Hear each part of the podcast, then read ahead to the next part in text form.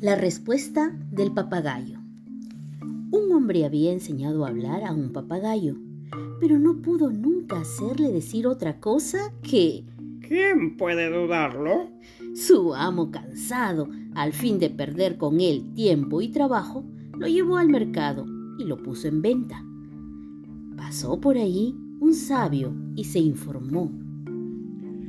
¿Cuánto pide usted por este papagayo? Cien rupias, se apresuró a decir el amo.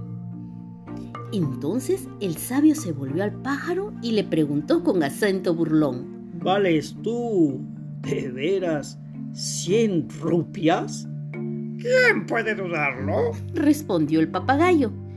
Asombrado ante respuesta tan apropiada, el sabio desembolsó el importe, llevó a su casa al papagayo y empezó a hacerle pregunta tras pregunta mas a todas ellas el papagayo respondía. ¿Quién puede dudarlo?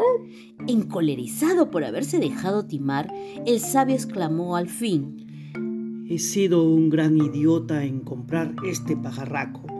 ¿Quién puede dudarlo? replicó rápidamente el papagayo.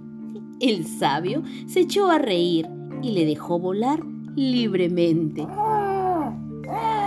¿Quién puede dudarlo?